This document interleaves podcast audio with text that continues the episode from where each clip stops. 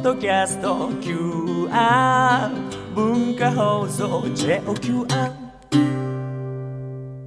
使える学び大人カレッジ今夜は日本を変える観光ビジネス研究2時間スペシャルです。講師は航空旅行アナリストで帝京大学航空宇宙工学科非常勤講師鳥海幸太郎さんです。お願いします。よろしくお願いします。なんか今日激戦を戦ったんですかまた？いや今日は戦わなかったんですけど、3月26日北海道新幹線がいよいよはい。新函館北斗まで、まあ、開通で4時間2分ということで,、はい。で今あの雑誌の「ダイムというあの雑誌で今6ページちょっと企画ものをやってまして、でまあ、取取材とかずっと現地もこの1か月で2回見に行ってるんですけど、まあ、今日の争奪戦だったんですけど、うん。僕その日に宮古島に行かなきゃいけない出張が入ってることで気づきはいはあここ参戦できずといういなるほどことであの今日は断念しました。思い入れとかそういうことではなく別の仕事のためはいなんですねそうなんですよね。残念でしたはい。大体一番列車鳥海さん乗ってますけどねそうなんですよね。今回も狙おうと思ったんですけど、うんまあ、青函トンネルを通る一番列車狙うか、東京発の一番列車狙うかで悩んでて、スケジュール見たら、あ、ダメだと。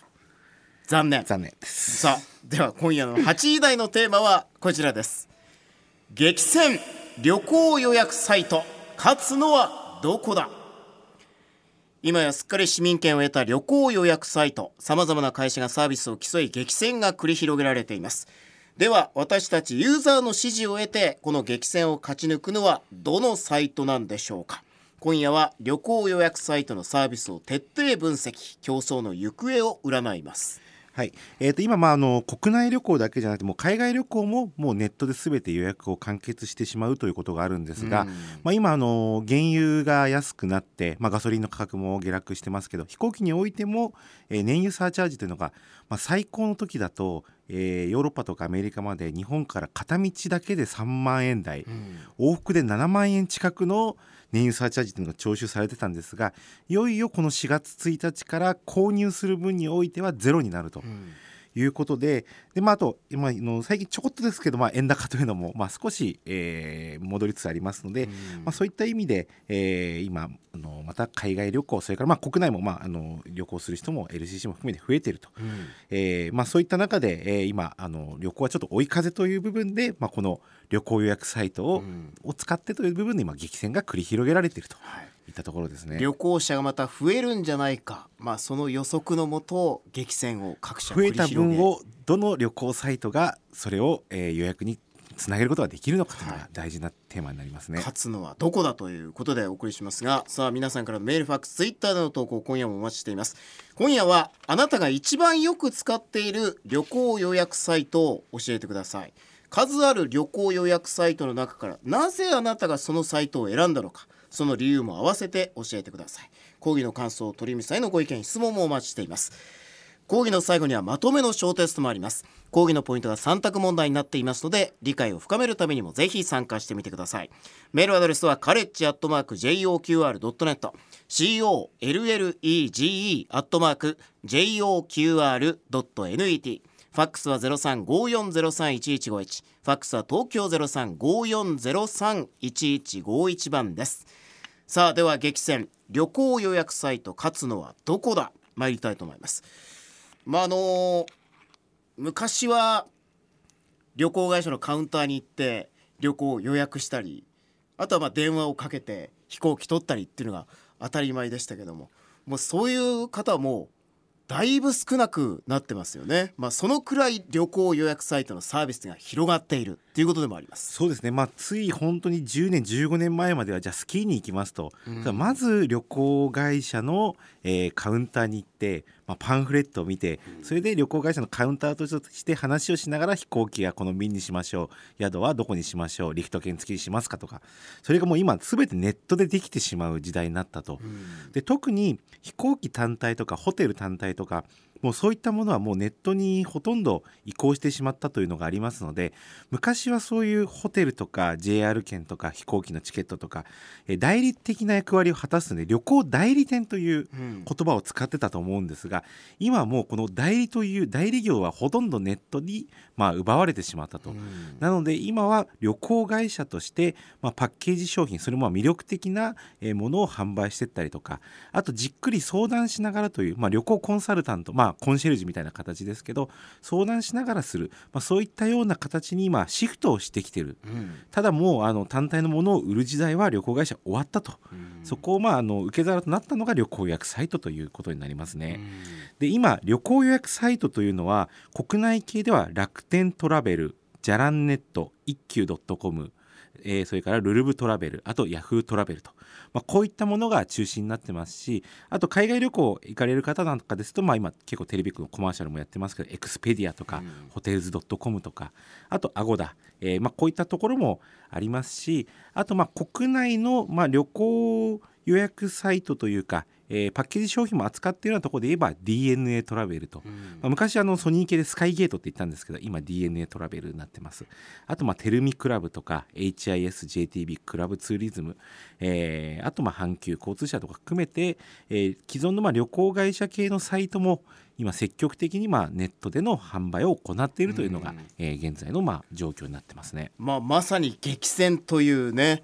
にふさわしい今ラインナップですけど大雑把に分けるとどういう分類になるんですか？そうですね。大雑把に分けますと4つに、まあ、あの分類できるのかなと、はい。一つが楽天トラベルじゃらんネット一休 .com みたいな形のネット専用の旅行会社のサイト。いわゆるまあリアル店舗をまず持たないで、えー行っているところですね。で2つ目というのは HIS とか JTB などのように、まあ、大手旅行会社、まあ、カウンターも持ちながらもあとネットでも販売しますよとそういったサイトになります。で3つ目は航空会社系の旅行サイト。やはり航空券販売強み持ってますので、えーその自社の航空券と,、えーとあとホテルを組み合わせた形で ANA セールスとか JAL パックこういったのがあります。で最後に、えー中小の旅行会社も含めて比較サイトというような形でえートラベル COJP とかあとまあヤフートラベルの中でもいろんな旅行サイト出てきますので、まあ、そういった形、まあ、比較 .com とか比較サイト、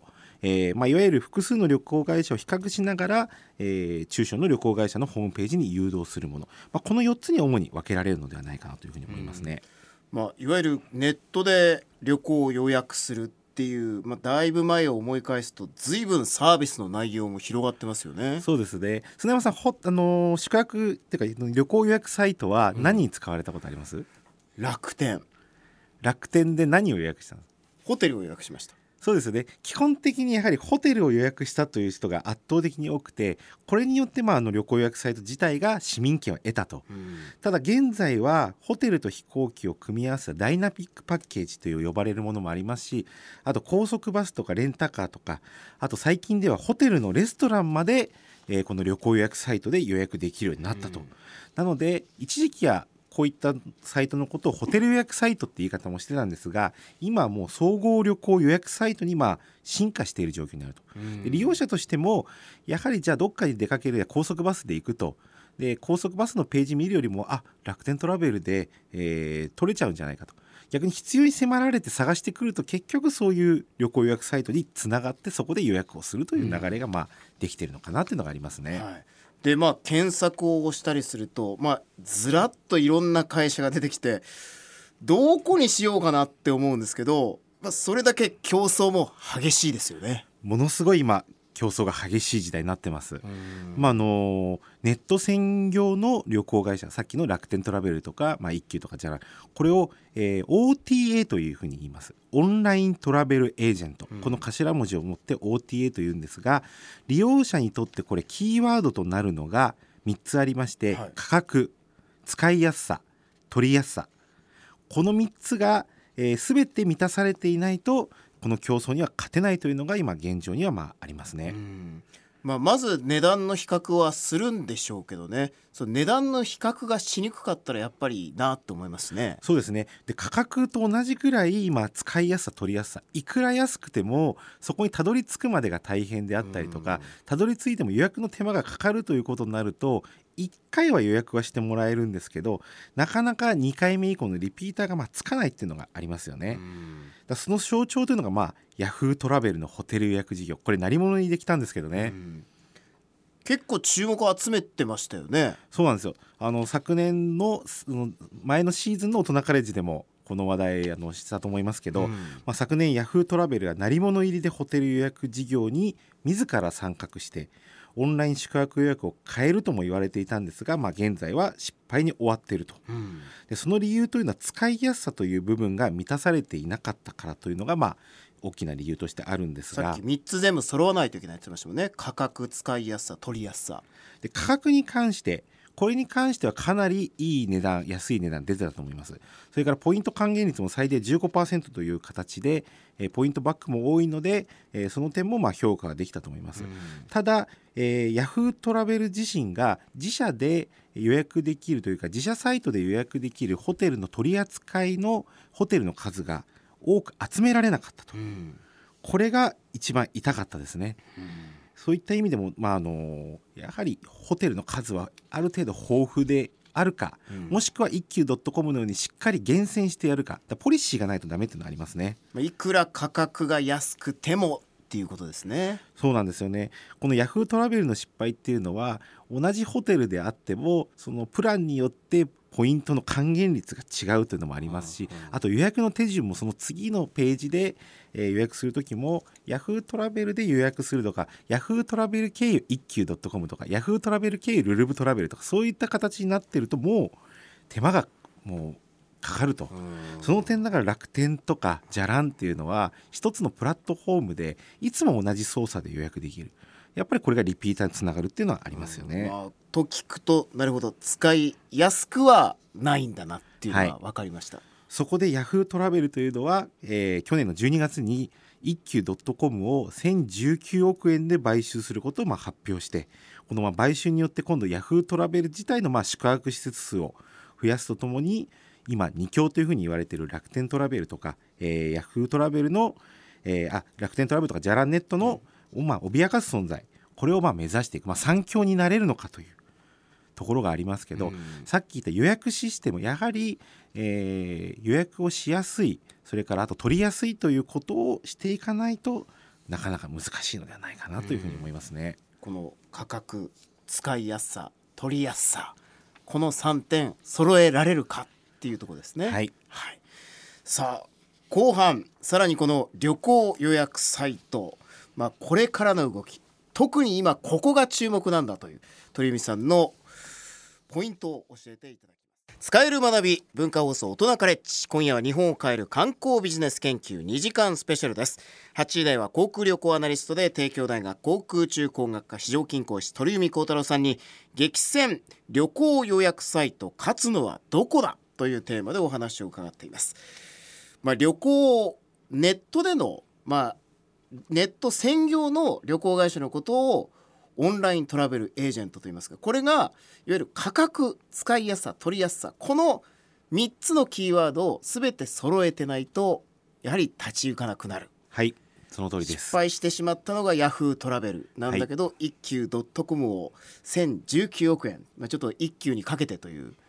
はい一、休にかけて19億円足すのはすごい話ですけどね。普通じゃ考えられないですよね。ですけどね、はいまあ、そしてなんとか打開を図ろうとしているという、まあ、この激戦の旅行予約サイトなんですが最近この旅行予約サイトに新しい動きがあるはいということなんですね。ここがポイント。そうなんですよこの使いやすさ取りやすさという部分においてさらに一歩前へ行こうということで今あの各宿泊予約サイト、まあ、旅行予約サイトというのは次の手として強化しているのがモバイルアプリとそれからタブレットアプリいわゆる、まあ、携帯電話スマートフォンそれからあとまあタブレット経由での、まあ、パソコンを使わない予約ですね。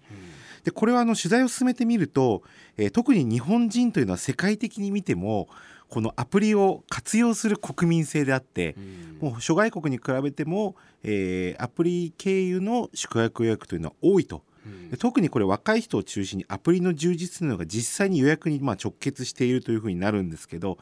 でさっきもあの僕1ヶ月後に宮古島に行くっていう話をしてましたけど、はいさっきちょっと打ち合わせしながらあのホテルまだ取ってなかったのでもう見てましたけどもう30秒もあればもうすぐにホテルのリストを簡単に出すことが、まあ、できるんですよね。でこれも使いやすなんですよね。これはだからヤフートラベルでは全くできないというの状況になっててやはりこれでも楽天トラベルとか一休なんかは特にこのモバイルアプリは強いですよね。うんでまあそういった意味で、まあ、今各予約サイトというのはモバイルアプリのコンテンツを充実させて、まあ、もう PC サイトが頭打ちになってますので若い人特にこの携帯を使いこなす層を取り込もうという戦略に向かっているという現状がありますね。うんまあ、今後のまあ勝敗はこのアプリの充実にかかっていると言っても過言ではない。そうですねこの業種は違いますけど今あのレストランを選ぶ時に使うアプリとして食べログを使われてる方非常に多いと思いますけど食べログというのもこのアプリを強化したことによって、まあ、当時ライバルであったグルナビをまあ引き離して今食べログを使う人の方が多くなってきたとうん。いった状況があります。そういった部分においても旅行においてもアプリの使いやすさがもうすでにこの予約のまあしやすさという部分に今直結し始めているとうん。いうところがあってであの海外ホテル予約で、まあ、非常に強いと言われているエクスペディア。ここでは今このモバイルアプリ経由で予約をすると8%割引になると、うん。えーそういうクーポンコードみたいなのがありましてそれを入力すると今3月末までに予約で4月までの旅行においては8%安くなる、一度まずこれアプリを使ってもらいましょうと。で使いやすさが分かってもらえればもうリピーターがつくという、うん。そういった意味での、まあ、今戦略というのをやってますね。まあ、アプリをダウンロードすると、まあ、まず入り口が近くなりますしね、はいいわゆる囲い込むっていう意味でも非常に有利に、そうですね。もうとにかく空いた時間で探せるというのがメリットとしてありますね。はいでまあ、鳥海さんのこれ個人的な感想でいいんですけど各社のアプリを使ってみてこの使い勝手ってのはどうなんでしょまあこれ完成度からするとまだ60点から70点ぐらいの出来なのかなと。でこれはですね一人で旅行とか出張に行く時は、えーかなりまあ不便することはないんですけど、まあ、例えば友達とか、えー仲間でまあそういった旅行に行く時なんかでホテルどこにしようかっていう、まあ、仲間で議論しますよね。でそういった時にさっき言った食べログのいいところは LINE で簡単に仲間にこのレストランの情報を共有できることによって、じゃあこのレストランどうだろうっていうのをまたそれ LINE で議論してじゃあここにしましょうって決めることができるんですがまだ LINE と連携ができていなくて、まあ、せいぜいできるのは URL の共有ぐらいでそうするとやはりここで手間が少しかかってしまうんですよね。であとまだあのマップとの、えー地図アプリとの連携というのもまだまだな部分があるので逆に駅に着いてから、まあ、迷わずにホテルに到着するっていう機能がもっと充実していれば今度到着して現地ののそういう土地勘がないところに行ったところでも、まあ、活用できるのかなと、そういった意味でまだこれ発展途上なのでここを早く90点100点のサイトができれば、えーかなりその部分まだの潜在需要ありますのでお客さん取れるのではないかというふうに思いますね。まあ、今の鳥海さんの話を聞くとあすごいそうなったら便利だなと思いましたけど、まあ、完成してない今が各社にとっては本当に勝負どころっていうことですね。そうなんですよねで旅行サイ予約サイトで商社になることで旅行予約サイト自身っていうのは宿泊施設をはじめ、まあ、取り扱っている、まあ、そういうバスであったりとかレンタカー会社であったりとか、そこから得る手数料比率というのを高くすることが可能になるんですよね。で一般的に今、えーこれ旅行予約サイトとか、まあ、取引条件によって異なりますけど、まあ、10%前後というのが、まあ、手数料という形で、えー予約サイトに、えーそういうホテルとかそういう交通機関から支払われるというふうになってきますけど、まあ、交通機関もちょっと低いと思いますけど、まあ、この取り扱い件数が増えることでホテルによこのホテルとそれから旅行予約サイトにおいての関係でいうと、まあ、15から20%ぐらいの手数料を取るということも将来的には可能になってくるのではないかと、より高い利益を上げられるっていうことなんですね。そうなんですよそしたら宿泊施設は嫌だなと思うかもしれないですけど、うん。まあ、それだったら抜けてくださいっていうふうに言われてしまうっていう可能性っていうのも十分にありますのでそうするとやはり営業という部分でマイナスになるということがありますので、えー今現状としては、まあ、ここを制すれば手数料も上げることができるかもしれないといった部分がありますよね。まさにアメリカのエクスペディアっていうのは本当に数をさばいたことによって、まあ、知名度を上げてホテルに対しても強気な戦略を取れるようになったというのが、まあ、海外の事例ではありますね。うんどんどんこう大きくなると力も増していく、まあ、そうなると、まあ、利用者は便利は便利にっていうことにはなりますよねいろんなとこを抑えてね。そうですね利用者にとってはやっぱり選択肢が多いというのがそれでかつ安い料金が出ているというのが、えーまあ、やはりのメリットがありますので、はい。そういったところはありの強みになりますね。でこの競争に勝つために鳥海さんどんなところがポイントになると思いますか？そうですね、まあ、あのモバイルサイトの充実っていうのもそうなんですがそれに加えてあと、えー今一部の旅行サイトで、まあ、ホテル単体とかホテルプラス飛行機に加えてあと高速バスとかレンタカーとか、まあ、取り扱ってるのもありますけど今まだあまりないもので言うと高速バスとホテルの組み合わせであったりとか、あと最近少し出始めてますけど JR とホテルの組み合わせ。あと場合によってはこれ私鉄とホテルの組み合わせ。例えば今、えー今度サミットが三重県で行われますけど伊勢に行くのにじゃあ名古屋発の名鉄の特急とじゃあホテルの組み合わせとかそんなのもありだと思いますしあとまああの長距離フェリーとホテルの組み合わせとかそんなのもできると思います。